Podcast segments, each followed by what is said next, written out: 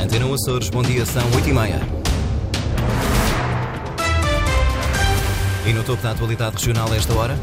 Construção da central de caminhonagem de Ponta Delgada, dependente da cedência de terrenos do Governo Regional à Câmara Municipal. Presidente da Câmara de, da Ribeira Grande, acusado pelo Ministério Público de 32 crimes. No âmbito da Operação Nortada, foram acusados no total 12 arguídos.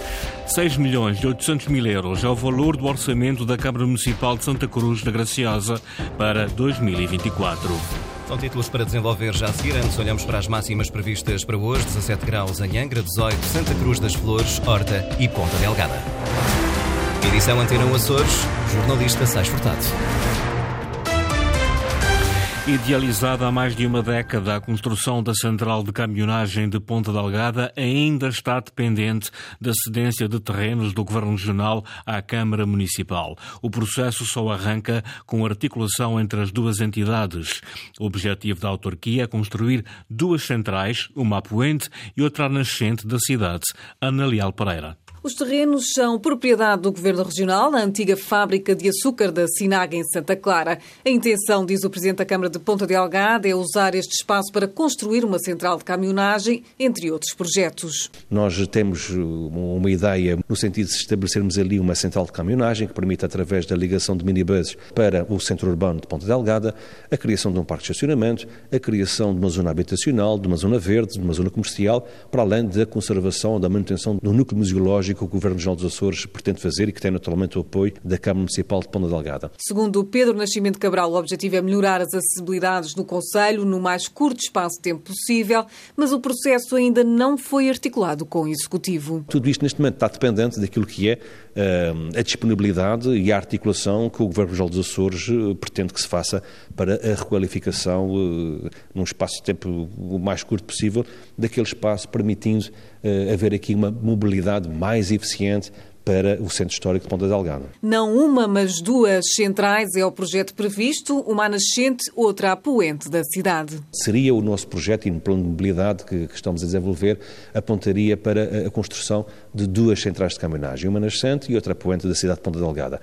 E uh, do ponto de vista da zona nascente, nós estamos a apontar ali para a criação ali de uma central de caminhonagem perto daquela zona ali de Belém, Pranchinha. Idealizada há mais de uma década, a central de caminhonagem continua por construir na cidade de Ponta Delgada, onde há agora mais ruas cortadas ao trânsito e queixas por maior congestionamento rodoviário. Alexandre Gaudêncio, presidente da Câmara da Ribeira Grande, está acusado pelo Ministério Público de 32 crimes. No âmbito da Operação Nortada, foram acusados formalmente 12 arguídos, alegadamente envolvidos em negócios entre empresas privadas e a autarquia nas áreas do urbanismo, ordenamento do território e espetáculos culturais. Ana Paula Santos. São vários e pesados os crimes imputados pelo Ministério Público ao Presidente da Câmara da Ribeira Grande peculato, corrupção passiva, crime de prevaricação, abuso de poder, falsificação de documentos e participação económica em negócio. Além de Alexandre Caldêncio e de acordo com a acusação a que a Antena Açores teve acesso, estão também acusados pelo Ministério Público o vice-presidente da autarquia, Carlos Anselmo, e Martinho Botelho, chefe do gabinete de apoio à presidência na altura da ocorrência dos factos. Os factos foram investigados desde 2014, logo após a primeira eleição de Alexandre Gaudêncio para a presidência da Câmara da Ribeira Grande, os arguídos indiciados em 2019 e agora finalmente chega a acusação do Ministério Público. Alexandre Gaudêncio é acusado de 32 crimes por causa de negócios entre a autarquia e empresários do Conselho. A maioria desses negócios, questionada pelo Ministério Público, foi feita por ajuste direto. Tem a ver com a limpeza de trilhos e da da Caldeira Velha da Ribeira Grande, com obras municipais e com várias competições desportivas e festivais realizados no Conselho. Os empresários envolvidos, também eles acusados pelo Ministério Público, são nove. São eles Nuno Costa, João Estevão Macedo, Miguel Fernandes, Gui Martins, Pedro Correia, Felipe Tavares, Jacinto Franco, Paulo Silva e Hernani Costa, o atual presidente da Iroa. Contatado pela Antena 1, Paulo Linhares Dias, advogado de Alexandre Gaudêncio, avançou que vai requerer a abertura da instrução do processo. É uma fase para o juiz de instrução criminal avaliar se as 32 acusações do Ministério Público avançam ou não para julgamento. Fomos notificados já da, da, acusação, já conferenciei com o meu cliente e iremos requerer a abertura da instrução. O Ministério Público terminou, terminou a sua ação, com relação e atenção que também é, é necessário referir que há um, um despacho de arquivamento relativamente a muitos, muitos factos. Há uma acusação, mas também há, há um arquivamento de muitos factos e, e, de muitos crimes pelos quais o, o Dr. Alexandre Gaudêncio vinha indiciado. Eh, não me vou pronunciar sobre se a acusação é frágil ou não. Tenho o maior respeito pelo, pelo Ministério Público. Ambos, acusação e defesa, fazemos parte do sistema de, justiça e, portanto, eh, não, não me vou pronunciar sobre se são frágeis ou, ou, ou sólidos, direi apenas que vamos requerer a abertura da instrução. Paulo Linhares Dias, advogado de Alexandre Gaudêncio. Os arguídos têm 20 dias para requerer a abertura da instrução. A defesa de Alexandre Gaudêncio já anunciou que vai rebater as acusações do Ministério Público. O orçamento da Câmara Municipal de Santa Cruz da Graciosa para este ano é de 6 milhões e 800 mil euros. O Executivo dá prioridade à remodelação da rede de águas e à pavimentação de estradas. Luís Costa. O orçamento aprovado por maioria na Assembleia Municipal é o maior de sempre. No total de 6,7 milhões, a previsão de investimento ronda os 2 milhões e 600 mil euros. O plano dá continuidade às obras na rede de águas na freguesia de Guadalupe. A nossa aposta eh, é clara, toda a gente sabe, tem a ver com a substituição da rede de águas, o investimento maior que nós fazemos e com recurso a fundos comunitários. Temos neste momento uma obra eh, de mais de um milhão de euros a decorrer. Temos um projeto pronto para avançar eh, durante o próximo ano. O presidente da autarquia reitera o compromisso de pavimentar as canadas onde moram graciosenses.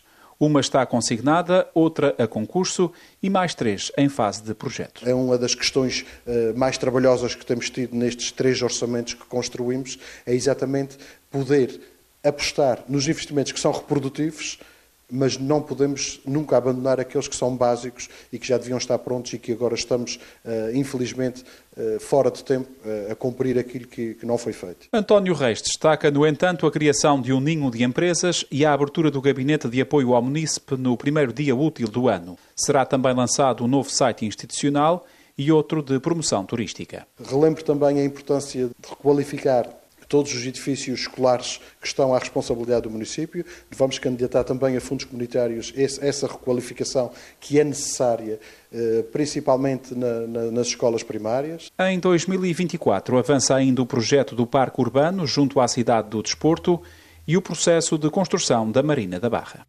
A oposição do PS, que tem a maioria na Assembleia Municipal de Santa Cruz, viabilizou os documentos com a abstenção. O vereador José Ávila considera que os apoios nas áreas produtivas são insuficientes. Há uma série de obras que a Câmara Municipal está a desenvolver, algumas vêm do mandato anterior, que, quanto a nós, eh, são importantes, mas era preciso dar um sinal diferente. Primeiro, era preciso também ajudar as empresas e as famílias numa altura em que nós estamos a atravessar um período de crise e era importante dar esse sinal. Por outro lado, também era preciso uh, apostar nas áreas produtivas, como é o caso da agricultura, das pescas e também do turismo. O turismo seria essencial porque a Graciosa é a única ilha que ainda não conseguiu superar os números pré-pandemia. Portanto, nós achamos que o caminho teria de ser por aí. José Ávila, o PS viabilizou o plano e orçamento da Câmara de Santa Cruz da Graciosa através da abstenção.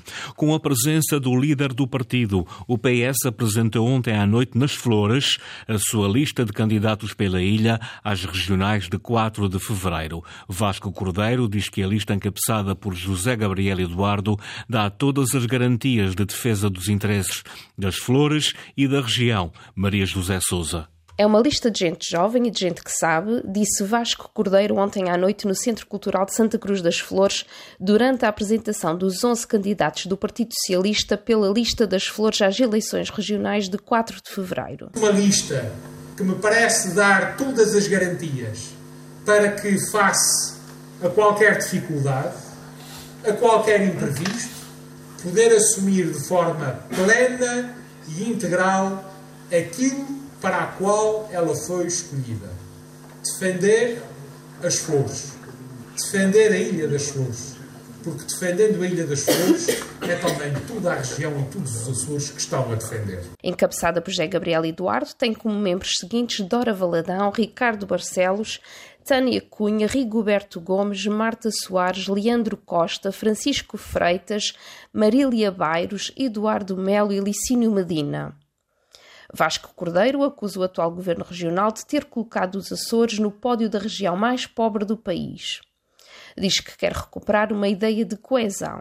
Que confiança é que são capazes de gerar esses cinco partidos se não são capazes de levar os Açores para a frente? E os dados estão à vista de todos. Os Açores, durante os governos do Partido Socialista, deixaram de ser a região mais pobre do país.